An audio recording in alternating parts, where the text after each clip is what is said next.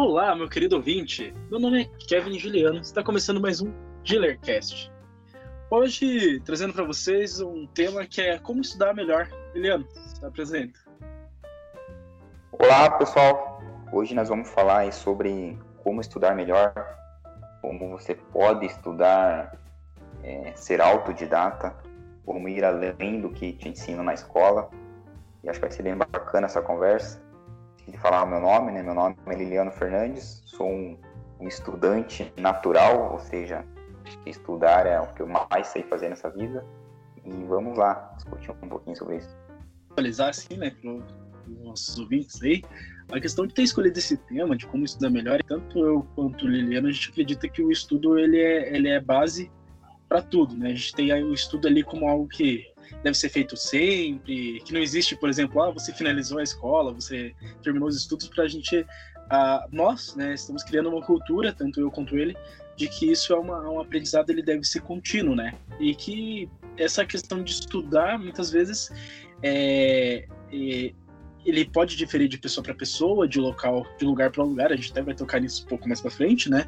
Mas que estudar hoje é muito mais do que só sentar na cadeira e ler um livro né, é, é, mais um processo de, de reflexão e um processo onde você precisa é, entrar diretamente no, né, no, no, conteúdo mesmo, para que você não, não seja é, não seja um aprendiz falso. Né? Não, acho que não seria esse o termo, né, Liliana? Não sei se tem um termo melhor, mas é como se fosse uma pessoa que, que aprende, mas não aprende.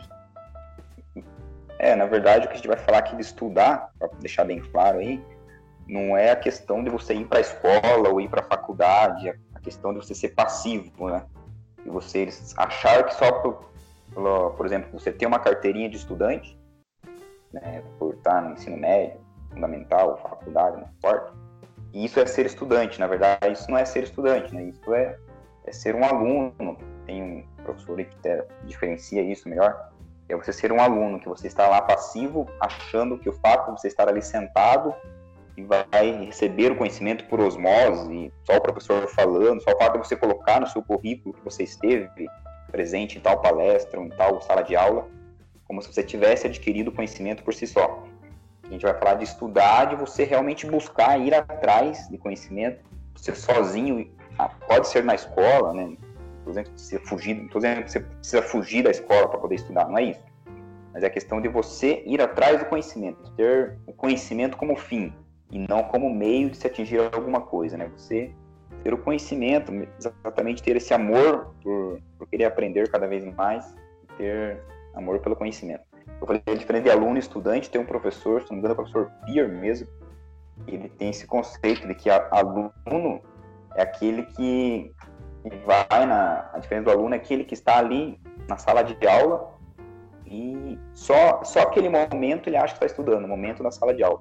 O estudante é aquele que vai além. Acabou a sala de aula, o professor terminou a aula, bateu o sinal, ele sai dali, vai para casa, vai buscar, vai, vai reler o que ele escreveu durante as aulas, vai buscar conhecimento sobre aprofundado sobre aquele assunto, vai tentar entender o que o professor vai dar, o treinamento da aula, o professor vai dar na próxima aula e vai além do que do, da sala de aula. Esse é o estudante, é disso que a gente vai falar aqui. Como ser um estudante mesmo, como você ir atrás do conhecimento e não só ficar passivamente esperando que as pessoas tragam conhecimento para você. É isso aí. Então, assim, já, já pegando a bola aí do Liliano, né, referente ao professor Pierre, né, é, ele é uma das referências que tanto acho quanto eu o Liliano a gente tem em relação ao estudo. É, já dando uma dica aí, né, já, já começando o programa hoje com dica, é, para vocês aí que têm disponibilidade de internet, entre no YouTube e dê uma olhada no, nos vídeos do professor Pierre, é, acho que tem uma essência assim de uma didática muito boa para você entender como que funciona a questão da sua cabeça e as coisas que você precisa é, entender para produzir mais em relação ao estudo, né? É, outra coisa que também que aconteceu para a gente chegar a esse tema de estudar melhor é que no nosso primeiro podcast, né, do é, é, nosso primeiro podcast que agora eu esqueci o nome, olha só. O cara faz o podcast e esquece o nome. Diz aí, Liliano. Me formei agora. Isso, né? Nosso primeiro podcast Me Formei Agora, a gente começa, né, a criar esse assunto, a gente dá uma pincelada, principalmente em relação a, a o que a gente chama hoje de diplomas antas, não, mentira, é, de pessoas que criam realmente, né, vão lá, passam na faculdade, entram lá na, na PUC Federal, sabe-se Deus lá onde, e quando chegam no mercado de trabalho, eles não conseguem realmente é, desenvolver uma boa qualidade de trabalho, mesmo tendo altas notas, né? Em relação a isso, Liliana, por que, que as pessoas é, vão para as melhores faculdades aí e na hora de chegar no desenvolvimento mesmo não, não consegue? É, então, eu vou, volto a falar naquilo que eu dei uma pincelada ali, que às vezes as pessoas acham que o fato de terem conseguido passar no vestibular e, e, entrar na faculdade já credencia a exercer aquela profissão, a, ao, ao, conhecimento, né? Ou até, aliás, que nem o, o Murilo Gun, que é outra pessoa que eu gosto muito também, ele sempre fala que as pessoas às vezes pensam que o fato de você se inscrever num curso ou comprar um livro que seja, aquilo, aquilo já te deixa mais inteligente, te deixa com conhecimento. Ah, comprei um livro sobre como ser um líder melhor. O fato de comprar o livro não significa que você vai ser um líder melhor. E nem o fato de você ler o livro. Se você ler o livro e não entender e não colocar em prática o que está ali no livro, não vai adiantar de nada. Só ler não significa nada. Esse só ler, só ler é o que a pessoa acontece com a pessoa que vai para a sala de aula apenas para se fosse um espectador. Você é um espectador da sala de aula. Você chega, senta ali, o professor joga o conteúdo, você anota algumas coisas, chega na prova, a prova do professor é, é decoreba, você decora aquilo ali. Simples depois da prova, você já esqueceu de tudo aquilo. Você decorou, tirou nota 100, mas não, não aprendeu a prática daquilo, aonde usar aquilo e como usar aquele conhecimento. Então, o aluno é aquele que fica na. chega em sala de aula e ele, como se fosse um espectador da sala de aula, como se ele estivesse ali presente apenas para, para adquirir conhecimento sem ter que sem ter que ir atrás. No mercado do trabalho, isso diferente. Você vai ter que entender, ele vai ter que ter entendido aqueles conceitos, entendido exatamente como é métrica, para conseguir achar as soluções, para conseguir realmente ter é, soluções novas, prontas, para conseguir pôr em prática na sua profissão. Não importa qual profissão que seja, né, você tem que ter um conhecimento mais amplo do que apenas decorar alguns, alguns conceitozinhos básicos né, decorando alguns conceitos básicos já é o suficiente para tirar nota 10, 8. Nem precisa de tudo isso para passar na faculdade, nota 7, ali. Com conceitos básicos decorados e não entendidos já é o suficiente para ser aprovado. Mas no mercado de trabalho você tem que ter entendido os conceitos. Só ter decorado não vai adiantar muita coisa.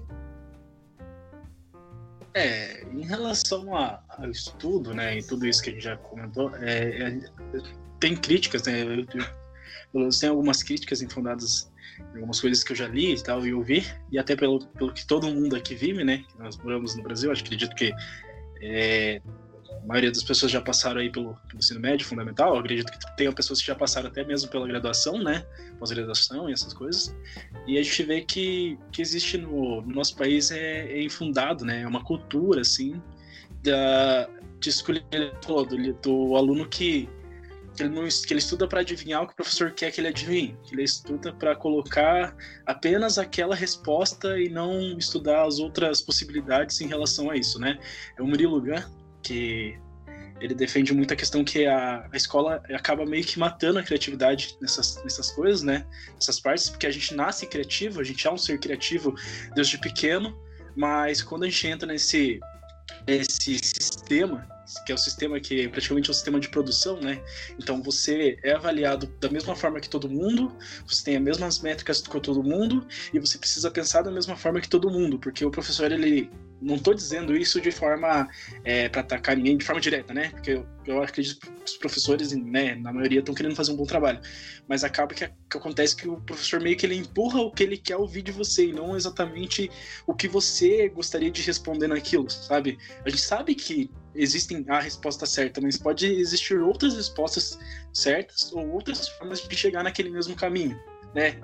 E normalmente é, isso não é explorado dentro da escola, né? Então, assim, a, a, gente já começa com o estudo, esse estudo formal que a gente tem hoje no Brasil, culturalmente ele já não é um, estudo de uma qualidade alta que ajuda você a pensar e raciocinar e desenvolver um raciocínio crítico, né? Dentro de um, de um problema. Ele é muito mais voltado para que você como a gente está comentando, né? Adivinhe as provas, estude antes das provas e vá lá e marque as respostas que que os professores querem que você marque, que você simplesmente, ah, é, acho que a maioria dos alunos passa por isso. É, amanhã é revisão. Aí o professor vai lá e passa toda a revisão. Então ele não tem o objetivo de estudar para aprender. Tem o objetivo de estudar simplesmente porque ele precisa tirar uma, uma nota X, uma nota Y, para atingir um, um papel, uma folha que vai dar uma credencial para ele. E, e a partir disso ele vai pensar em como resolver os problemas da vida real dele. E o que deveria ser ao contrário, né? Deveria primeiro ser dado o problema e, e mostrado e perguntado para você como que você resolveria isso. E você desenvolver um raciocínio lógico que chegasse até a resposta que o professor quer. Entendeu? Então você ia percorrer todo o caminho que precisa, né? É, mas da sua forma, da sua forma de pensar. Leandro, o que, que você acha disso que eu falei? Você acha que. É, tá tocou num ponto essencial ali, que eu sempre defendo, né? Que é estudar, estudar para aprender. Parece óbvio, né? Falando assim, pelo menos para mim é óbvio. Toda vez que eu estudo é para aprender, mas nem sempre, nem sempre a nossa cabeça funciona assim, né? Muitas vezes a gente está estudando ali sem se importar se a gente está aprendendo, aprendendo aquilo ou não. O que importa é a nota no final do semestre, a nota na prova, o diploma na mão, né? Se você aprendeu ou não, é como se fosse secundário. E eu acho que aí está o grande problema. É, o aprender tem que ser o tem que ser o primário, tem que ser a primeira coisa. Você tem que você tem que estar tá sempre focado em aprender. E é por isso que a gente está dizendo aqui mais na questão do estudo como se ele fosse fora da faculdade, né? Fora da, da sala de aula. Quando você está estudando fora da sala de aula por, por livre-arbítrio, por, por livre espontânea vontade, você está interessado em aprender. Ninguém vai, ah, eu quero uma coisa que né, sem a obrigação, no caso. Por exemplo, no momento eu estou estudando sobre criatividade, por exemplo. É, nenhuma ementa de nenhum curso, de nenhum lugar, nenhum professor me exigiu estudar criatividade. Eu busquei esse assunto. Então, quando eu vou buscar esse assunto por, por minha vontade, eu tenho, eu tiro essas amarras de ter que tirar uma nota na prova, ter que decorar certo conceito, ter que ter que ter que decorar aquelas coisas pro dia da, da prova, ficar esperando a revisão, igual você disse. Então você acaba automa automaticamente estudando para aprender.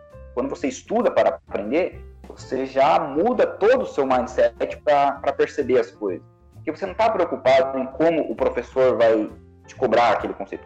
Eu não estou preocupado em como o professor vai fazer uma pergunta assim, o que é criatividade, onde se usa criatividade, nada disso. Estou preocupado é como que eu vou utilizar aquilo ali, o que aquilo vai, vai servir na minha vida, como que aquilo vai agregar, o que, que eu vou aprender com isso, aonde que eu vou usar, como que eu vou fazer, aonde mais que eu posso buscar sobre criatividade, quais são os outros conceitos, as outras pessoas. Eu cito aqui muito Murilo Gun, porque ele é o, o, né, o, o meu mentor, assim, mas tem muitas outras pessoas que falam sobre criatividade. Eu estava vendo na, na revista, aí, deixa eu deixar uma outra dica, pessoal, a revista de, se não me engano, foi edição de abril, da Você S.A., ela é sobre criatividade, a capa. A capa é criatividade e cita aquela mesma reportagem que você tem no minicast do LinkedIn, né? Ele cita também que o Fórum Econômico também diz que a criatividade é uma, da, uma das profissões aí. Quem não ouviu o minicast, ouça aí o minicast 1, fala sobre criatividade, é uma das profissões mais procuradas pelos recrutadores no LinkedIn. Então, essa revista cita de criatividade, cita uns 5, 6 pessoas que dão conceitos de criatividade diferentes, do, tipo, iguais ao do Murilo Gun, mas não sendo ele, então conceitos que você pode agregar. E é isso aí, você vai buscar um tema, você busca pelo prazer do aprendizado e não pela questão da nota da prova, o diploma e essas coisas formais. Uhum. Cara, então assim, até aqui eu acho que a gente já deixou bem claro a intenção de que o aluno precisa ser muito mais do que apenas um espectador dentro da sala de aula. Ele precisa ser um cara muito mais participativo. Ele tem que ter a intenção de querer aprender aquilo de forma que aquilo não seja simplesmente para que ele aprenda hoje e esqueça amanhã, porque existem muitas pessoas e tanto que é, é, até o professor Pierre, em uma das, das palestras dele, ele disse, né, que é que é um, uma das defeitos culturais do brasileiro que é você aprender para prova e não aprender para vida, né? Então você ter o ensino fundamental, médio, tá cheio de notas 10, notas 9, 8,5, pessoas excepcionais, porque estudam um dia antes da prova, estudam uma hora antes da prova, chega com aquela decoreba na cabeça, e a gente não está dizendo nem de quem cola, a gente está dizendo de quem realmente estuda, né? E ali naquele momento da prova, é, tá com aquilo fresco, e aquilo não sintetiza realmente dentro da, da memória ali, né? Então, é, da memória de longo prazo, E como isso não se sintetiza dentro da memória de longo prazo, não se cria-se aquela memória de longo prazo para ter acesso. E como a memória de longo prazo ela sofre de canibalismo, né? É, canibalismo de memória é um termo bem engraçado, mas é como assim, é, se você não utilizar uma memória repetidas vezes, acaba que aquela memória ela é substituída por outra memória, entende? Por isso que o estudo hoje, né, para mim, ele é muito parecido com exercício físico sabe? Então, se você que, que faz exercício físico, você que já tentou fazer exercício físico, você sabe como que é a, a rotina diária para você ter um corpo definido, malhado, um corpo interessante. Você precisa, é, pelo menos três vezes por semana, ou pelo menos uma vez por dia, dedicar ali de 15 a uma hora, de 15 minutos a uma hora, né, a fazer exercícios com um certo método né, uma certa progressão desse método, que pode ser flexão, abdominal, aí você, da sua escolha, né, do que você está tá construindo ali naquele momento, e a partir daquilo, daquele esforço que você faz de repetição naquele músculo, ele vai sintetizando e vai, né, é, quebrando as fibras e naquele momento ele vai crescendo o músculo. Então, estudar hoje ele é muito parecido com isso, né? Como se você estivesse criando músculos, entende? Só que na sua cabeça. Então, para você programar as, a, o que você realmente quer dentro da sua cabeça, é, é uma coisa que você precisa, que nem eu falei, de 15 ali, de 15 minutos a uma hora por dia, né, três vezes por semana, é, uma, uma, vez por dia, de preferência, que você vai ali sempre estudando aqueles tópicos que você já estudou, que você já relembrou, porque você precisa fazer que aquilo fixe na sua cabeça até o momento onde você não tem mais dúvidas em relação àquilo. É, quando você cria esse hábito de ficar repetindo várias vezes aquele conteúdo, automaticamente você acaba ficando especialista naquilo porque você acaba é, criando muita base de informação, que é o chamado de chunk, e a gente já vai falar isso um pouquinho mais para frente, mas eu queria deixar claro que é, esses primeiros minutos que a gente conversou, a nossa posição é você que é aluno, você que está querendo estudar melhor, você que está querendo produzir mais, entenda que você tem que mudar a sua postura em relação ao estudo de uma pessoa passiva, principalmente hoje com o EAD. O EAD é quase que totalmente ativo ali, você tem que 70% é praticamente você, aí você tem ali as videoaulas que ajudam ou pode não ajudar, dependendo do professor. E basicamente você tem um monte de apostilas que você precisa ler e tirar leite de pedra daquilo. Né? E, e querendo ou não, no EAD, principalmente, você passa nas provas, mas é, você também precisa criar base para você aplicar aquilo em alguma coisa. Se você é um engenheiro, se é um arquiteto, você vai ter que aplicar aquilo, né? Na, algum momento você vai trabalhar com isso. Então, é, entenda que essa postura é a primeira, a nossa primeira dica aqui do, do nosso programa hoje, de, né, de como estudar melhor, é Mude a sua postura de estudo. Uma postura é, só de espectador, uma postura ativa e que tem responsabilidade sobre o que você vai aprender e como vai aprender isso. É, mudar, mudar a postura em relação a, a deixar de ser espectador, tem que mudar o mindset para entender que você está estudando para aprender. Eu, eu, quando eu estudava estudo ainda, né? Faço pós-graduação, mas quando eu estudava na faculdade, que é um estudo mais, mais rotineiro, todo dia, lia aquela pressão por provas, eu na minha cabeça sempre tentava esquecer. Não sei se você lembra disso, estudava comigo, não sei se você lembra disso. As pessoas perguntavam, né, que dia que tem a prova? Eu, eu sempre falava, não, não sei. Tipo, sempre tentava esquecer, assim. Eu não tentava seguir aquela rotina. Sendo o primeiro dia de aula, primeiro dia do professor chega, anotar o dia da prova, meu Deus, me preparar como se fosse um evento, assim, que você tem que preparar para aquilo sempre tentava ficar isento disso, esquecia essas, essas datas de provas e ficava o semestre inteiro tentando, estudando para aprender. E chegava o dia da prova, o dia que fosse, eu estava lá, porque eu ia todo dia para faculdade, né? Também não, não faz não faltava, então estava lá no dia, fazia a prova e, e, e, dava certo isso. Menos comigo, né? Eu, eu não, não, sei se aconselho isso. Tem gente que precisa ter essa pressão do dia da prova para estudar, né? Eu não precisava, então estava ali pra, com outro objetivo, no caso, para aprender, então pegava ali da prova e fazia. E por que, que eu falo que eu fazia isso? Porque se eu entrasse nessa pilha de anotar o dia da prova e, e ficar, eu acabava me distraindo. Eu acabava, ah, a prova é só daqui um mês, daqui dois meses, então acabava meu mindset não, não conciliava estudar para aprender, estudar para a prova, entendeu? Então por isso que eu esquecia a prova, até esquecia que tinha provas e isso funcionava para mim. Então, esse mindset tem que estar voltado para o aprendizado, principalmente quando você né, está querendo estudar algo novo, aprender um aprendizado novo. E outra coisa também que tem que, tem que você tem que botar na tua cabeça é que não tem fim, né? Eu falo aprendizado não tem fim. Não existe, vai, eu preciso aprender. O que é mais comum é a pessoa falar, ah, preciso aprender a falar inglês.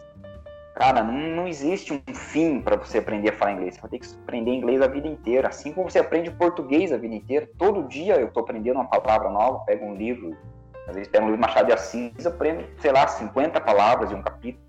Tá todo dia aprendendo. Em inglês é a mesma coisa. Não vai ter um, um momento que vai falar, ah, aprendi a falar inglês. Não preciso mais estudar inglês. Não, é para a vida inteira, keep learning pro resto da vida.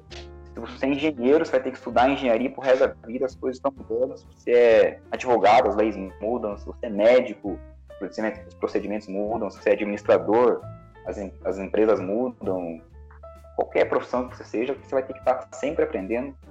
Keep learning para sempre, forever. É, nessa questão do aprendizado, assim, por exemplo, é, a gente sempre vai ter pessoas que estão em um nível de aprendizado e outras que se encontram em outro nível de aprendizado. Por exemplo, vai ter pessoas que estão na escola ainda ali no fundamental, no médio, pessoas que estão na pós-graduação, doutores e afins, né? Só que uma questão que é até interessante, que isso aqui é uma dica é, talvez um pouco fora ali do, do que a gente está tratando, né? Mas que eu acho importante passar para vocês é que recentemente eu vi uma palestra do, do Murilo e ele falou uma coisa que particularmente eu já tinha pensado, mas ele sintetizou melhor a, a ideia, assim.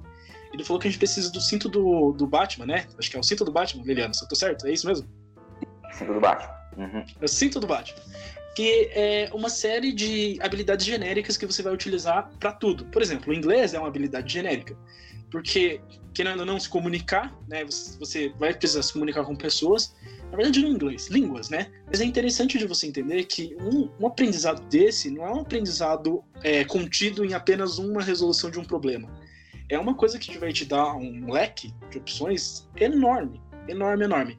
E quando a gente diz que esse cinto do boomerang em coisas que são é, é habilidades genéricas, você pode hoje já começar a se desafiar, por exemplo, com o Liliano.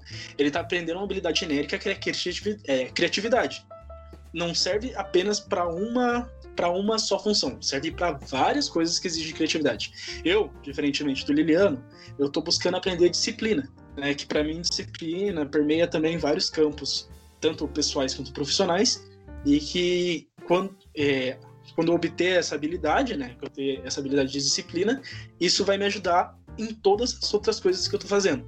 Então, todas essas habilidades genéricas, eu acho que é importante que vocês também focarem em aprender além do estudo formal, porque a, às vezes você foca tanto ali em ser um técnico muito renomado, um técnico que, que, sabe exatamente cada parafuso, cada, cada milímetro, cada métrica, né? E você acaba não aprendendo essas coisas como empatia, é, feedback, liderança, é, oratória, muitas vezes precisa apresentar um trabalho para alguém, você não sabe exatamente como apresentar isso, marketing, vendas, que você também tem que se vender sempre. Então, é, foquem nas habilidades genéricas, porque já está, né? Genérico serve para qualquer coisa, porque eles vão te ajudar a impulsionar outras habilidades que vocês possam vir a ter, é, outras especialidades que vocês já tenham, no caso. O que, que você acha? É, porque a gente fala da. A gente está voltando a falar, que eu repetir de novo, né? Está falando de estudar, ele, ele realmente é focado nesse fora do formal, assim. E, é, e o fora, volta a falar, não é para você abandonar a tua faculdade de direito, de administração, de pedagogia, sei lá o que tá fazendo. Para você não se contentar em estudar só aquilo ali, é você ir além, buscar outras coisas. Por exemplo, criatividade eu não tenho conhecimento, talvez, o curso de publicidade, talvez tenha, uma coisa assim genérica né, mas em graduações, assim, poucas, poucas faculdades têm. E é algo essencial para todo mundo. E, por exemplo, disciplina. Eu não me lembro de ter estudado disciplina, em, talvez no ensino fundamental, uma aula assim, mas não me recordo. Então, são coisas que você não vai aprender no ensino formal. São coisas essenciais para sua vida. Você vai usar, como você falou, em qualquer profissão, qualquer, para sua vida mesmo. Né? Você vai usar esse tipo de habilidade. É coisa que você, se você não ir atrás, você não vai cair do céu, não vai, vai aparecer. Então você tem que ir atrás e buscar. E é dessa forma que eu falei, buscar com um pensamento de aprendizado, né? não com um pensamento de querer, querer adquirir conhecimento para responder uma prova, responder algumas perguntinhas ali, pronto, acabou. É aprendizado contínuo, né? que você falou. Você quer ter habilidade de disciplina, mas são níveis, né? Você vai, sempre vai sempre vai poder ser mais disciplinado. Cada vez mais você Sim. vai ter que aprender, vai ter que talvez mudar uma coisa que hoje você acha que é daquela forma que faz na sua rotina e daqui 10 anos talvez você tenha que mudar, porque você percebeu outras coisas, então assim vai indo. É que na verdade, assim, eu não sei se para você criatividade como, como disciplina para mim para você criatividade, né? Mas por exemplo, assim, é, eu não sei se, se é igual, mas eu percebo que a cada mergulho que eu dou em disciplina, quanto mais profundo é, mais coisas eu preciso é, conectar, quanto mais fundo eu vou. Então, por exemplo, assim, quando eu iniciei em disciplina, a, a disciplina era muito voltada para organização de tempo, pro, é, procrastinação. Aí, a partir do momento que procrastinação tipo, parou de ser um problema, vamos dizer assim, apareceu organização de tempo. E aí, depois de organização de tempo, apareceu ambição. E depois de ambição, começou a aparecer missão de vida. E aí, de missão de vida, já tipo, percorreu para outros 10 mil ou novos caminhos ali, que vai em mindset, vai em crenças, vai em todo um, um, uma, uma forma de você moldar a sua cabeça para pensar de forma produtiva, né? Para você entender que, que o tempo não volta, essas coisas. E, e, e, eu acho que estudar é muito isso, assim. Por isso que a gente sempre é, né, tem a, aquela famosa frase, né? Eu sei que nada sei, acho que é do Platão, uhum. né? Exato. Uhum. E, e, que, que eu acho que é uma, uma frase muito certa, porque é, estudar é muito isso, assim. Quando você começa a pegar o hábito por um, por um tema em específico, né, e você vai se aprofundando nesse tema, você vai vendo que quanto mais você aprende, mais coisas vai se abrindo para você aprender. E é interessante como essas coisas se conectam de formas é, diversas, assim. Tipo, às vezes uma coisa que você nem imagina que conecta com aquilo que você está estudando, se conecta e te ajuda a resolver um problema que você tem agora. Por exemplo, ser mais disciplinado, ser mais criativo, é, ser mais é, a sua, é, sua análise de problemas, por exemplo. Você tem vários problemas no seu dia a dia, você quer ser um cara que resolve isso mais rápido. Você não vai encontrar isso em cursos. A gente estudou gestão e, e tem ali Pareto, tem não sei o que, mas não é tipo um treinamento intensivo que você se força a praticar aquilo, né? Então, é exatamente isso que, que, a gente, que eu tô comentando com vocês, assim, é, esse mergulho profundo, a cada vez ele vai se abrindo e vai ficando maior. Então, você não pode se limitar apenas àquele a resolver uma parte do problema, né? Você sempre vai estar estudando, é o que o Liliano sempre fala, né? O keep learning. É, uma coisa que a gente tem um, tem um problema, eu vou falar a gente, porque eu às vezes me pego nesse problema. Quando a gente não conhece, a gente trata como, como, como errado, né? Ou como desconhecido não, não me afeta, assim, igual você falou. Quanto mais você vai entrando na, na, na disciplina de disciplina, né? no contexto de disciplina, você vai entendendo que existe um outro mundo ali. Que, que você, antes de você entrar, você desconhecia. Então, para você não, não fazia diferença. Você achava que né, era errado, ah, não sei o quê quando você começa a entrar, você começa a perceber a disciplina, você começa a entrar um novo mundo, você vai entendendo cada vez mais e você sabe cada vez menos, né? Eu disse, isso aí é para é um paradoxo filosófico, isso daí, né? Quanto mais você acha que sabe, na verdade, menos você sabe. Mais coisas você entende que existem no mundo estavam desconhecidas, né? Tem a teoria da caverna também, do, do Platão. Eu confundo ali, você falou também confundo Platão, Sócrates, Aristóteles, não sei quem falou o quê, eu confundo. Cara. Mas, mas um deles tem, se não é o Platão mesmo, a caverna de Platão, é a caverna de Platão. Ele fala né, que a, as pessoas, cada uma, cada um tá em sua caverna, né? Parece uma caverna. E outras pessoas que saem da caverna, acabam vendo um mundo maravilhoso lá fora, quer quem tirar lá dentro da caverna, porque às vezes quem tá dentro da caverna não quer sair, porque não conhece, não sabe o que tem lá fora. E tem esse paradoxo né? Você tem que obrigar as pessoas a sair, você cada um na sua caverna e outra discussão filosófica. É. Então, assim, é, acho que a filosofia e a ideia foi passada, né? Agora eu gostaria da gente começar a entrar mais na questão de como realmente estudar. Por exemplo, assim, eu quando eu estava iniciando nesse negócio de como estudar, eu lembro que eu fiz um curso sobre como estudar, acho que foi o mesmo que você fez, né, Lilian? Aquele curso do, do Coursera lá, acho que foi o mesmo que você fez, né? Um curso gratuito. Eu não sei se ele ainda está disponível na plataforma. É, como aprender a aprender. Isso mesmo. E se ele estiver disponível na plataforma, quem tiver interesse aí, é, busque lá no Coursera. A gente não está sendo pago para falar isso, né? Mas é porque o curso realmente foi um curso que nós fizemos em comum e nem sabia que tinha feito em comum, foi até engraçado. Que eu comentei com ele, oh, fiz um curso de como aprender a aprender, ele falou, oh, fiz o mesmo curso. Né? E então, e, e, e assim, além da filosofia, né, de que você precisa ser mais ativo, uma coisa que ajuda a produzir melhor nos estudos é ter boas ferramentas, né, Liliana? É, e uma das ferramentas que tanto eu e Liliana a gente é, compartilha é o Pomodoro. Liliana, quer explicar o que é o Pomodoro pra galera aí? Cara, o Pomodoro é sensacional, cara. Eu, desde que eu, eu, eu, eu conheci ele nesse curso, aliás, né, no Como Aprender a Aprender, desde que eu uso ele, para mim, é uma técnica fantástica. Porque muitas pessoas são inquietas, assim, eu sou um pouco inquieto quando estou estudando, não consigo me concentrar muito, né? Fico meio querendo outra coisa, querendo ler muitos livros.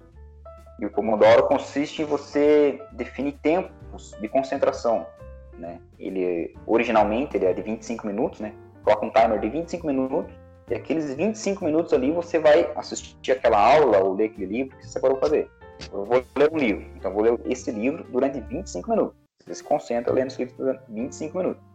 E daí ele vai dar um timer de 5 minutos, você descansa, você sai, vai tomar uma água, toma um café, dá uma relaxada, estica as costas e volta novo mais 25 minutos. E assim você vai fazendo entre 20, 25 e 25 minutos. E é um tempo científico, eu gosto desse curso porque ele é bastante científico, né? Ele é bem, fixo, ele estudou, estuda bastante o cérebro, né? Ele diz que esse é o tempo máximo que, o médio, né, que as pessoas conseguem conseguem ficar concentradas. Se você passar de 25 minutos lendo um livro, você acaba se dispersando, pensando em outras coisas e acaba não, não produzindo. Quando você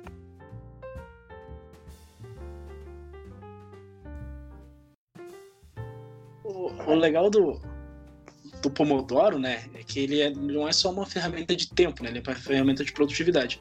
A melhor forma de você entender como quando você está produzindo é como você conseguir mensurar isso em algum número. Então você conseguir identificar, né, esses 25 minutos e você conseguir estudar de forma focada que o, o Pomodoro é, ele é uma ferramenta que é, é útil, só que ela é útil assim, se você conseguir desviar suas distrações. Então, quando você for entrar nesses 25 minutos, você precisa obrigatoriamente desviar as suas distrações de redes sociais, de um computador, daquele pãozinho fresco que tá ali na, na cozinha, você tá com fome, você tá sentindo aquele cheiro, tá, hum, nossa, que pão, né? É... Então, assim, acaba ocorrendo que esses 25 minutos, eles têm que ser 25 minutos de leitura profunda, de entendimento profundo daquele, daquele artigo. Porque quando chega seus 10 minutos de descanso, que é a recompensa, e a gente já falou sobre isso também em algum outro é, podcast, acho que foi no Coach Carter, né? Que a gente tem um, um, um senso na, na, nossa cabeça de, de recompensa, né? Então você tem uma deixa, você tem um processo e você tem uma recompensa. E nesse caso, a, recompensa é os seus 10 minutos de descanso ali, seus. É 10 minutinhos, né? Que é o, o, o ideal, né? É, entre. Não é 10? É mais? O recomendado é 5, né? Você faz 4 de 5 e depois 4 de 5, daí você faz o mais extenso de 15, 20. Na verdade, esses tempos aí, ele pode ser ele pode ser regulado conforme, conforme você se adapte, né? Eu mesmo, às vezes, eu faço 30, né? Não faço, eu faço 30, faço 10 de descanso, é conforme, conforme, conforme a tarefa que você está fazendo, conforme, conforme, teu, conforme você, né? Você vai sentindo o que você, Eu o faço... é que você fique que importa é que você fique um período concentrado e descanse. Concentrado e descanse. Tem essa... Eu faço 10 e 10. 25, 10, 10, 10. 25, 10. Uhum. Uhum. É, mas, mas que nem eu tava fal falando para vocês, né? Falando aí para você.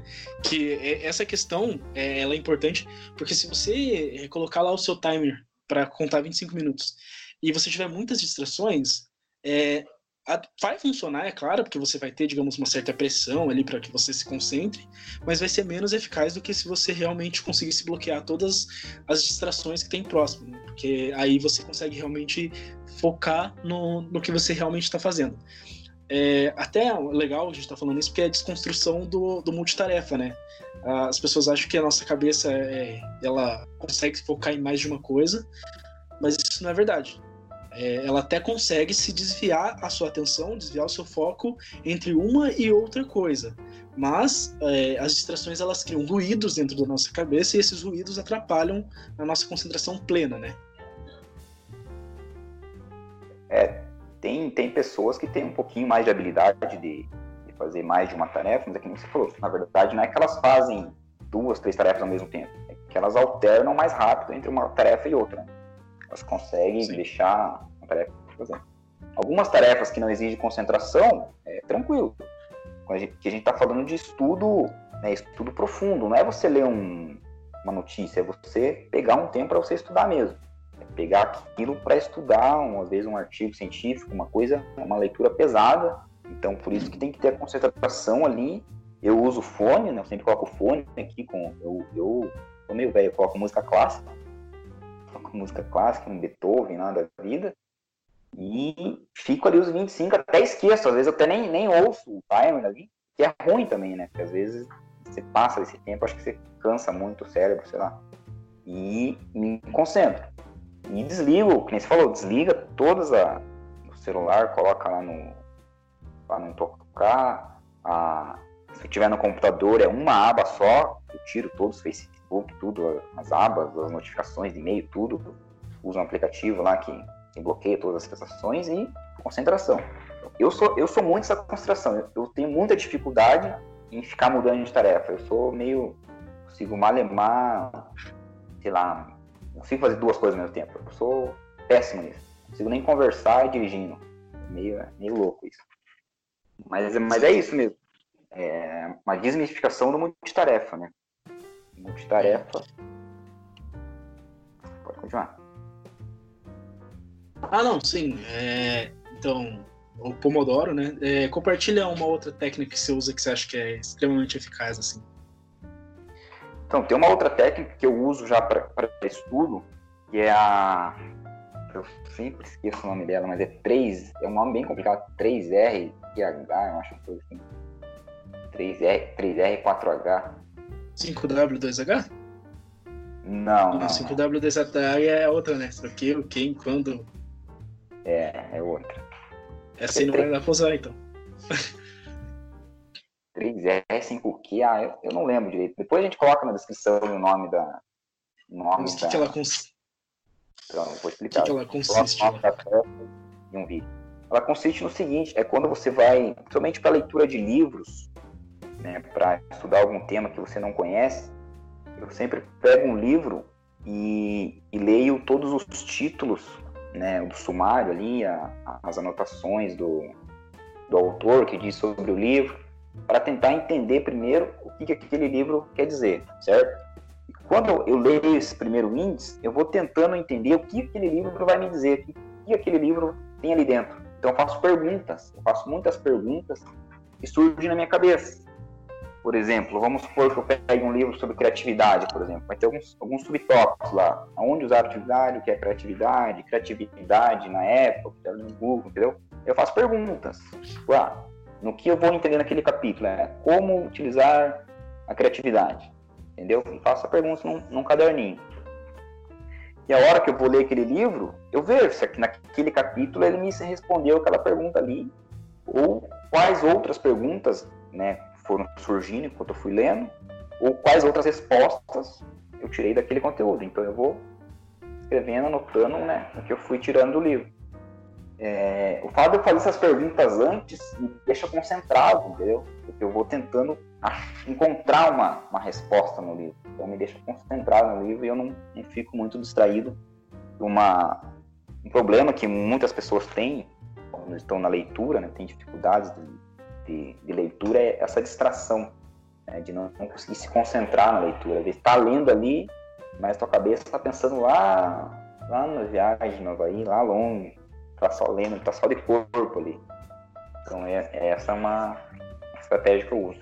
E ela, na verdade, ela, é, ela é mais, ela é mais específica, né? Ela diz você, você perguntar, né? Você responder essas perguntas você refutar, que é depois você fazer um resuminho de tudo que, tudo que tinha naquele capítulo, resumir um parágrafo, por exemplo. Uma das técnicas que eu utilizo, principalmente para leitura de livros.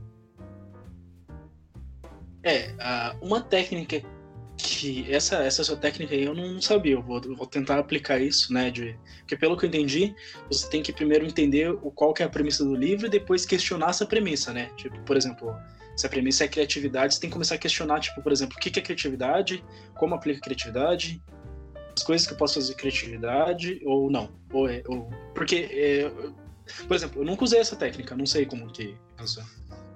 Não, o que. Sim. Não entender a premissa, né? Porque para entender a premissa, provavelmente você vai ter que, vai ter que ler o livro. Ler, lá, né? Mas é você é, colocar no papel as perguntas que você acha que vai ter naquele. As, as perguntas, né? As respostas que você acha que vai encontrar naquele livro, entendeu? Você vai ler um livro, realmente livro, né, para estudar, não vai ser um romance, né? uma coisa assim, mas um livro que você vai. Você está buscando alguma coisa naquele livro, né? Ah, quero entender sobre que eu falei. Sobre é, livro, apostila.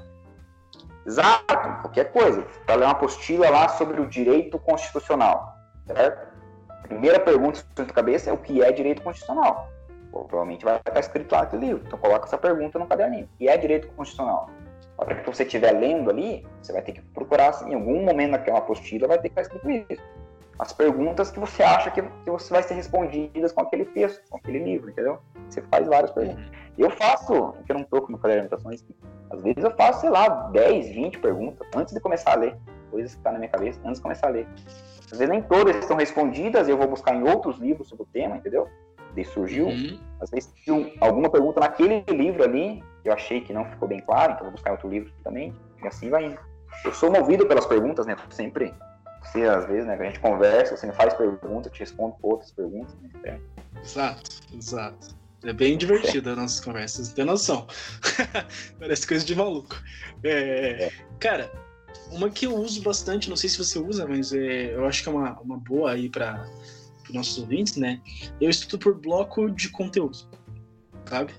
Então, por exemplo, assim, eu vou estudar sobre criatividade. Eu abro um livro sobre criatividade, sabe?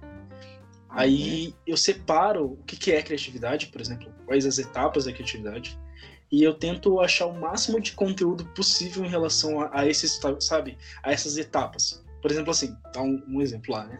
Estou estudando design thinking para escrever um artigo sobre design thinking. Aí, como a gente vai escrever um artigo, vai escrever um post, vai escrever qualquer coisa, você não. É, não é que você vai copiar alguém, mas você precisa ter uma base, né, de, de alguém que está escrevendo, certo? E, e, você precisa imprimir a, a, sua personalidade naquilo, né? Você precisa imprimir o seu entendimento naquilo, certo? Então, para mim uhum. entender o design thinking, o que, que, eu, que, que eu tô fazendo? Por exemplo, eu abro sete posts sobre design thinking diferentes ali, sabe? Eu procuro um livro sobre design thinking, procuro um vídeo sobre design thinking, sabe? E eu vou pegando tudo que envolve design thinking ali, sabe?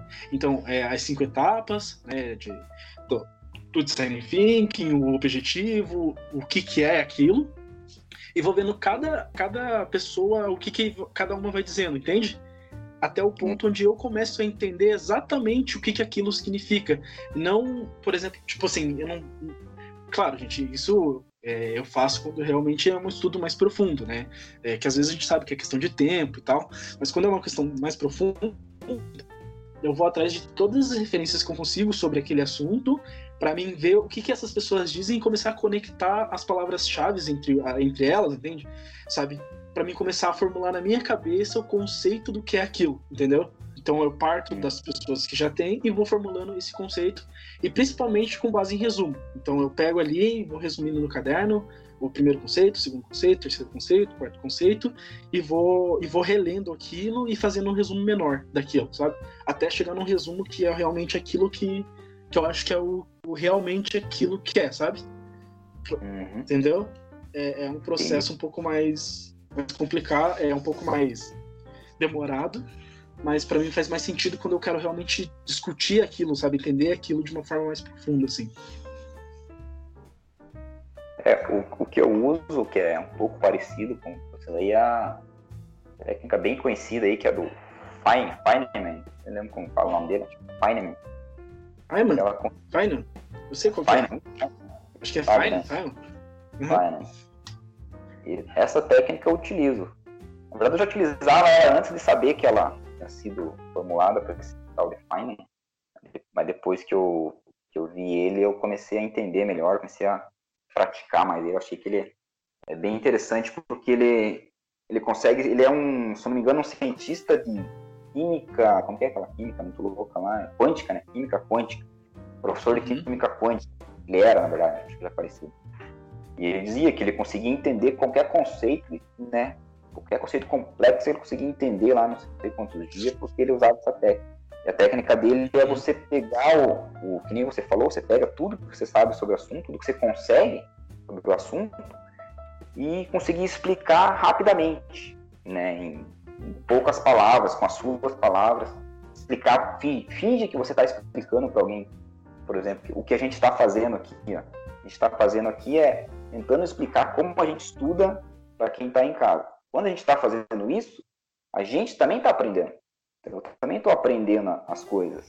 Quando a gente vem aqui discutir sobre, que nem eu fiz lá um minicast sobre criatividade, quando eu precisei explicar ali em 10 minutos o que é criatividade, parece que você, você aprende nesse processo. Ele que diz, esse processo de você tentar explicar para alguém é muito interessante. Eu sempre expliquei para mim mesmo, né? Eu sempre conversava comigo mesmo, ah, mas o que é isso, o que é aquilo? E isso ia, ia entendendo, automaticamente você entendendo. Hoje eu, eu, sempre faço isso, como se eu estivesse explicando para alguém, na frente do na parede mesmo, eu vou, vou falando, falando mesmo, não é pensando, é falando mesmo. O fato de você falar, em colocar para fora, né, colocar para fora as palavras, você, o teu cérebro vai assimilando as coisas. É, essa técnica eu uso bastante, cara. Eu tenho, tenho utilizado cada vez mais. É bem, bem legal, bem, bem interessante essa técnica. Olha, agora eu vou passar um método que eu não usei ainda, né? Mas como eu ouvi do professor Pia, como ele é um cara que, putz, né, cara, é difícil de você não gostar daquele cara, né, mano? De verdade. É, então, assim, é, ele diz assim que aula dada é aula estudada. Né? E que você precisa, no dia que você teve aquela aula, você precisa resumir aquilo e tirar aquilo fora. É, por que, que isso é tão importante? Porque eu lembro que na faculdade um tempo eu comecei a fazer isso, sabe? De começar a fazer resumos pós-aulas no mesmo dia da aula. E fica muito mais fácil de você visualizar o que você realmente entendeu daquela aula e quais são os buracos que aquilo tem. É, outra coisa, né, aliada à aula dada, à aula estudada, é também dormir bem, tá? É, aí vem uma questão psicológica, diz que é no momento que a gente dorme é o momento onde o nosso subconsciente, né, a nossa memória RAM, digamos assim, ela limpa e ela consegue realmente fazer aquilo que eu estava falando para vocês do canibalismo de informação, né? Então, colocar uma informação que é mais precisa. E quando você sintetiza mais essa informação no seu dia, essa última informação é que vai parar na sua cabeça e, consequentemente, você começa a criar o que é chamado de chunk, que são blocos de conhecimento. Chunk, é, a gente pega isso do curso do, do eles falam bastante sobre isso, mas é, é como se você criasse um, uma parede de tijolos na sua cabeça, né? Então você vai juntando um bloquinho de conhecimento de cada vez, né? Então você entende o que é um número, depois você entende o que é uma equação, aí depois você entende a resolução da equação, aí depois você aplica essa equação num problema. Isso é um chunk, né? Então, você criou todo o, o todas as bases para que você chegasse naquele resultado. Né? E quando você cria esse chunk e você novamente volta a repetir esse chunk, ele acaba se tornando algo que fica fixo na sua memória. E parte desse ficar fixo na sua memória vem de você dormir bem. Então, isso é uma dica também para o pessoal aí que, que acha que às vezes precisa estudar 10 horas por dia, 12 horas por dia, sabe? Mas é, o foco principalmente o foco desse, desse nosso podcast hoje, como estudar melhor, é, não é em quantidade, mas em qualidade de estudo. É que você sente, porque a gente sabe, todo mundo tem vida corrida, às vezes você está estudando e trabalhando ao mesmo tempo, você não vai ter lá 5, 6 horas para estudar, né? Mas é você aprender a valorizar cada 15 minutos que você tem e fazer de uma forma que aquilo realmente é, fique na sua cabeça, né? O que você acha, Leandro? Ah, isso daí é, já, já usei sim. Eu, eu uso, na verdade, eu usava bastante isso aí na, na faculdade. Eu sempre. Na verdade, eu, eu não, eu não, não. Falou, a vida era muito corrida, né? Faculdade é, é complicado. Principalmente para quem estuda, estuda, trabalha, tem família, é complicado. Mas eu sempre saía da sala de aula pensando assim na aula, já automaticamente pensando, né? Não anotando nem nada, nem estudando, mas realmente pensando naquilo que tinha aprendido, aquilo que tinha visto, algumas coisas. E eu acho que isso ajudava a fixar. E uma outra coisa que eu tenho feito, fiz durante o período, agora até nem venci um pouquinho fazer isso, mas era sempre tentar fazer um post, um post de, que seja de Facebook, de Twitter, de Instagram, sabe? De cada aula que eu, que eu tivesse aprendido na pós na pós-graduação. Eu sempre fazer, sempre fazer, tentar, tentar tirar um, post, um post dali, ou seja, tentar explicar o que eu aprendi naquela aula. A aula foi sobre esse dia eu fiz um post tá bem estranho, não sei como que as pessoas curtiram. Era sobre capital de giro, se eu não me engano. Sobre capital de giro. Tinha aula capital de giro, lá expliquei o capital, que é o que é capital de giro, contei uma história, eu gosto de contar história, né? Lá contei uma historinha, assim, colocando como exemplo capital de giro e publiquei. Algumas pessoas curtiram lá. O Zé falou, nossa, o cara tá maluco, que ele tá explicando capital de giro, assim, uma coisa totalmente técnica, específica. Mas na verdade não era para ninguém ver, eu, era para mim mesmo. É uma forma de eu estar aprendendo aquilo. Então, é, essa técnica, então, essa técnica eu utilizo também. Gosto bastante dessa. E aconselho, Exato. essa técnica eu aconselho. Você conseguir, Exato. se você conseguir colocar, seja um parágrafo, porque é diferente da anotação, tá? Muitas vezes você fala, ah, mas quando eu tô, tô em sala de aula eu anoto tudo. Mas a anotação, às vezes você, você, o professor está falando, você está anotando, só que se você não olhar de novo aquela anotação, não, né, não, não ter uma reflexão sobre aquilo, às vezes passou. Depois você olha aquele caderno, você nem entende o que você anotou. Né? Você olha para ele, nossa, nem lembro do que, que foi essa anotação. Então, é, anotar na hora. Você, a aula, você conseguir resumir a aula em um, dois parágrafos, ou em um áudio, ou em um vídeo, ou simplesmente falar para você mesmo, sei lá. É, e eu já notei que tem tipos de anotação, né? Existem anotações que são simplesmente anotações que você copia o que foi dito para você, então você simplesmente é, pega ali o que o professor falou e coloca na íntegra, né, o que ele disse, que para mim é uma anotação talvez não tão interessante. E tem aquela anotação onde você coloca o que o professor diz e você coloca embaixo o que você entendeu daquilo. Essa é uma anotação diferente, é uma anotação mais eficaz. Tem é, se vocês procurarem na internet, tem as formas corretas de fazer uma anotação, para quem né, quer se aprofundar mais nesse tema, né? Mas a internet tem várias informações sobre como anotar de uma forma mais decente, como organizar as anotações.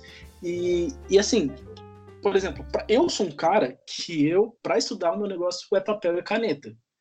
Eu dificilmente eu consigo sintetizar uma ideia na minha cabeça se eu não falar aquilo, se eu não escrever aquilo que nem um louco até eu chegar num, num modelo, né? Até já expliquei isso para vocês.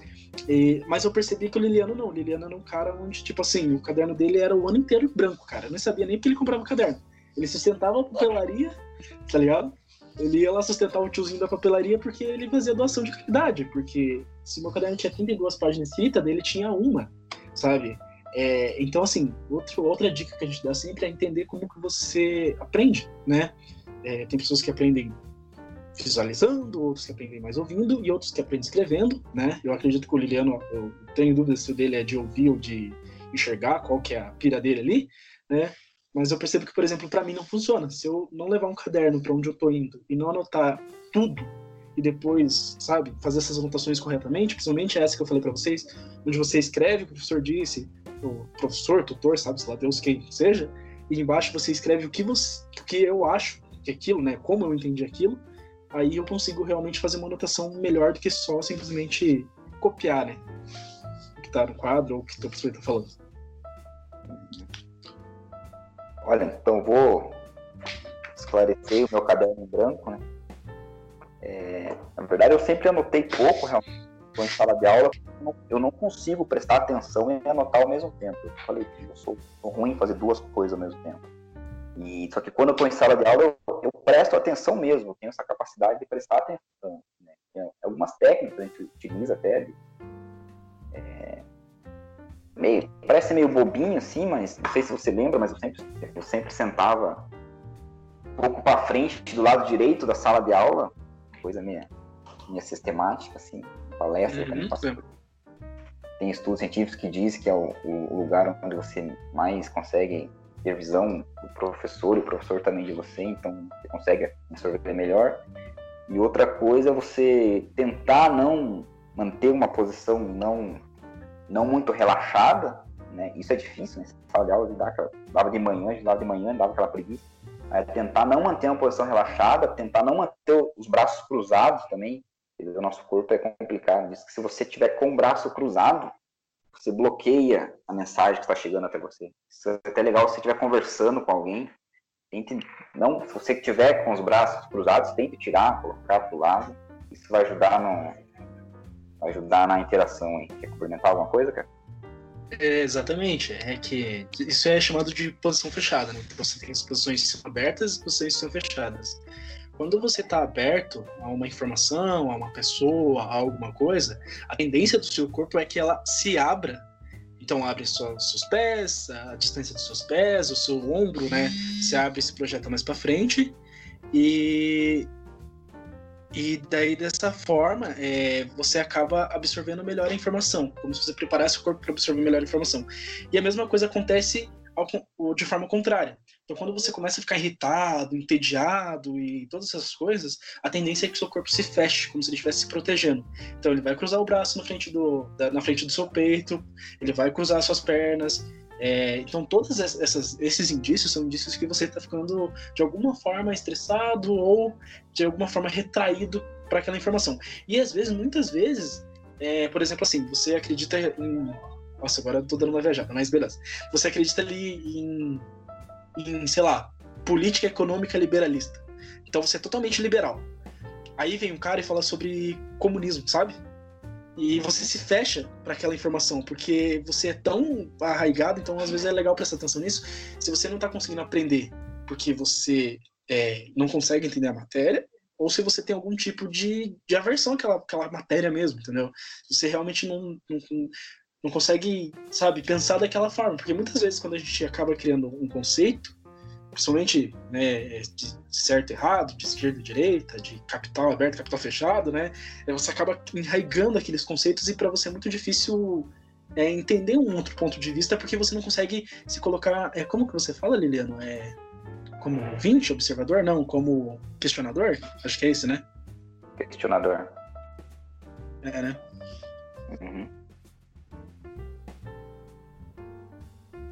Não, não, fala, é... achei que você não, não, não, então é isso aí que você falou é, é muito legal porque quando você estuda criatividade, uma das, uma das, uma das coisas que todo todo mundo fala para você ser mais criativo é você, você tirar seus preconceitos assim, sobre qualquer qualquer conceito que seja, qualquer qualquer linha, qualquer linha de aprendizagem, qualquer linha de estudo, você você mergulhar por um, falar na sala de aula, você chegar na sala de aula de um, de um professor vai dar uma aula sobre filosofia, é você chegar em sala de aula com a, com a tábula rasa, né, com a mente aberta, sem saber nada sobre filosofia, que é um conceito meio estranho, assim, às vezes a gente, é muito difícil você fazer isso, né? você, sobre qualquer assunto, você já, mesmo que se você não entende nada sobre o assunto, você chega com a percepção ruim daquilo.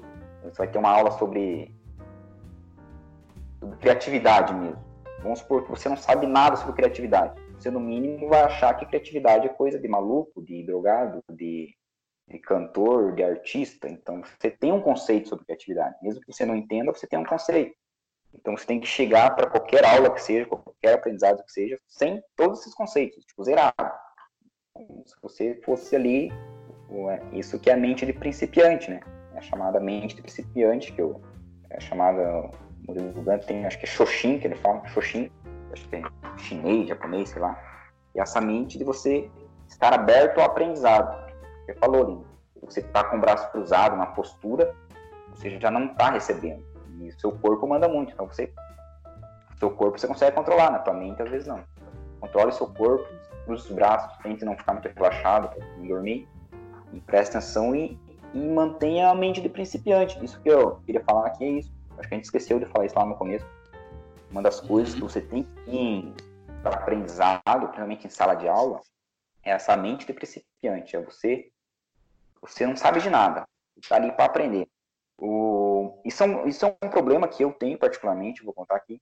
Eu muitas vezes, quando às vezes um, um, um professor às vezes faz uma pergunta em sala de aula, ela pergunta ah, qual é a qual é a, é, data do descobrimento do Brasil, por exemplo, né? E se eu não sei, tipo, às vezes eu me sinto mal, assim, putz, cara, eu não sei isso. O professor perguntou e eu não sabia, né? O outro aluno responde, ou responde errado, né? Acontece. E eu me, às vezes eu fico meio mal, assim, né? Só que eu fico pensando, por que, que eu tô mal? Se eu tô aqui, eu tô pra aprender. O ruim, o ruim seria se eu soubesse. Se tudo o professor perguntasse, tudo o professor colocasse sala de aula eu já soubesse, eu teria que ficar magoado, eu teria que ficar chateado. Falar, o que eu tô fazendo aqui? Mas se eu não sei, exatamente para isso. Então, a pessoa faz uma pergunta, eu não sei, né, aquilo deveria me motivar. Né? Hoje eu tenho um outro pensamento, né? gosta, você faz uma pergunta e eu não sei, mas eu já sofri muito com isso. Às vezes eu ficava meio, puta que merda, você perguntou aquilo lá e eu não sabia. E acho que é isso, essa mente de não saber é melhor do que você saber. Outra coisa também que é, não sei se tem a ver com o assunto, hein, mas já que estamos falando, quando você está, como você falou, numa discussão, né, você, tá num, você tem um pensamento, a pessoa vem com um pensamento totalmente contrário ao seu, se fecha.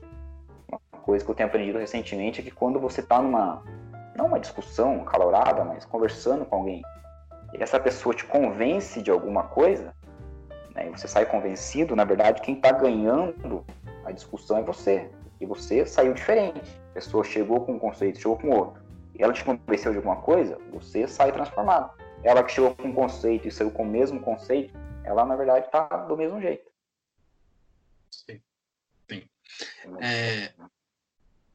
Bom, pessoal, o nosso podcast, como, como havia comentado com vocês no início, né? A ideia desse podcast de como aprender a estudar não é necessariamente formar estudantes, nota, né, nota 10 aqui. É simplesmente de estimular vocês a ter essa, né, essa chama ali, né, de, de entender que o aprendizado ele é contínuo e essa mudança de postura em relação ao aprendizado. Claro que eu e Liliana a gente discorreu algumas técnicas, a gente utiliza que a gente espera que ajude realmente a vocês, né, que vocês realmente consigam a, a é, utilizar isso e que tenham mais sucesso, né? Mas principalmente a, a, nossa ideia de como, de como estudar, né? Veio principalmente do, do, do, vídeo do Bril, não sei se vocês já ouviram falar do vídeo do Bril, né? É, do, do Clóvis Barreto, né? Que... Clóvis de Barros, exatamente. E, e, que ele instiga, né? Então ele, ele, ele mostra para os alunos então a, a, dificuldade que é estudar, que estudar não é necessariamente uma tarefa é, fácil, é uma tarefa árdua, é uma tarefa, como eu falei para vocês, é muito parecido com exercício físico, né? Você precisa se esforçar mesmo para que aquilo aconteça, né? E principalmente que estudar, é, você pode criar uma rotina produtiva para isso, né? Então você pode aprender tanto com livros, quanto com filmes, quanto com séries. O importante é que você busque é, lo locais onde consigam te entregar conteúdo, né? Porque o que eu mais vejo hoje, e talvez seja uma questão também cultural, do, infelizmente, do nosso país, é, é locais onde você tem ali é, conteúdos que são de baixa informação, de, de informação um pouco útil, mas extremamente relevante. Né? Então você tem lá é, professores, palestrantes, TED Talkers e todos, né? Esses caras que fazem belo do trabalho, né? E você vê que normalmente eles competem com, com entretenimento vazio, né? Eu não estou dizendo para você que você tem que parar hoje e começar a ser super, né?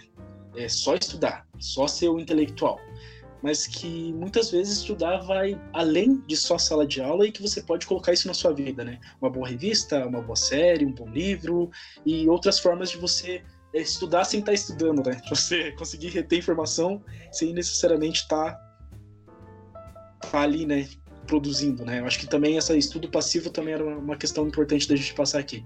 Liliano. É, eu acho que tem um conceito de, do Rubem Alves, grande Rubem Alves, né, cronista fenomenal. Ele é um, um desses críticos da educação, é um cara bem, bem sensacional, quem quiser pesquisar sobre ele aí. YouTube tem pouca coisa, porque ele é, quiser, não tinha esse hábito, mas tem livro dele, bem bacana. Ele dizia que nós, como a nossa cabeça, assim, como se ela tivesse uma, uma esfíncter. Falar aqui.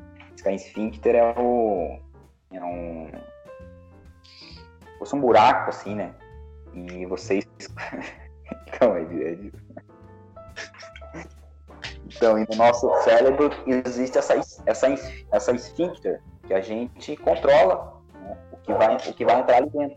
Então é para onde os seus olhos estão apontados. Olhos, mente, orelha, né? A gente, a gente recebe de, de todo lado. Então você tem que controlar da onde vem a sua informação que você coloca dentro da cabeça, porque ela vai sair. E quando você só coloca merda, vai sair pela esfíncter merda. Então você, você só fica, fica assistindo Big Brother e porcariada toda aí, você só vai conseguir externalizar porcaria. Você não vai conseguir externalizar coisas úteis, coisas boas. Você só coloca porcaria para dentro. É igual o teu corpo, né? O esfíncter é o que tem lá no nosso orifício anal. Você só come porcaria, o que vai sair por lá? Isso aí coisas terríveis. Então, é, é esse o conceito. Nós temos aí. Pode pesquisar aí, no Rubem Alves, ele tem um texto bem legal. O Luciano Pires também faz um, fala sobre esse conceito num podcast. Esfíncter mental. Então, com esse momento belíssimo, com essa explicação linda aí, né, que você pensa, meu Deus, por onde que foi essa conversa? Não, brincadeira à parte, né? É, a gente vai ficando aqui então com o nosso podcast. Eu peço para que vocês sigam a gente nas nossas redes sociais, tanto no Facebook, no Instagram. Em breve, acredito que a gente está conseguindo um site. É, beleza? É. é e peço também para que vocês fiquem ligados, porque com certeza a gente tem mais conteúdo para passar, né? A gente tem mais coisas para conversar com vocês. E pedir também, se não for né, pedir demais para vocês, vocês também deem um feedback para nós, conversem sobre o que vocês estão achando do, dos podcasts, o que a gente pode melhorar e dê o feedback de vocês lá, tá bom? Liliano? É isso aí, valeu pessoal, ficamos por aqui, a conversa foi bem bacana. É, esse é um assunto que dá para a gente aprofundar mais, com certeza terão outros podcasts é, aprofundando, assim, talvez aprofundando cada uma das técnicas aqui, cada uma das coisas que a gente falou. E só queria deixar aqui dois livros para indicação, quem quiser se aprofundar no assunto. É Como Ler Livros, do Adler. E uma coisa que eu comentei ali sobre é, a expressão corporal, né, que eu disse que o teu corpo manda, é, é é o Desvendando os Segredos da Linguagem Corporal. Ele diz muito isso sobre como você entender que a sua postura, a postura do seu amigo, manda muito no que você está recebendo e mandando informações. Fala mais até do que a sua boca. E é isso aí. E pesquisa aí sobre Murugan, Rubem Alves e Clóvis de Barros e o professor Pierre. Esses caras sobre educação são feras.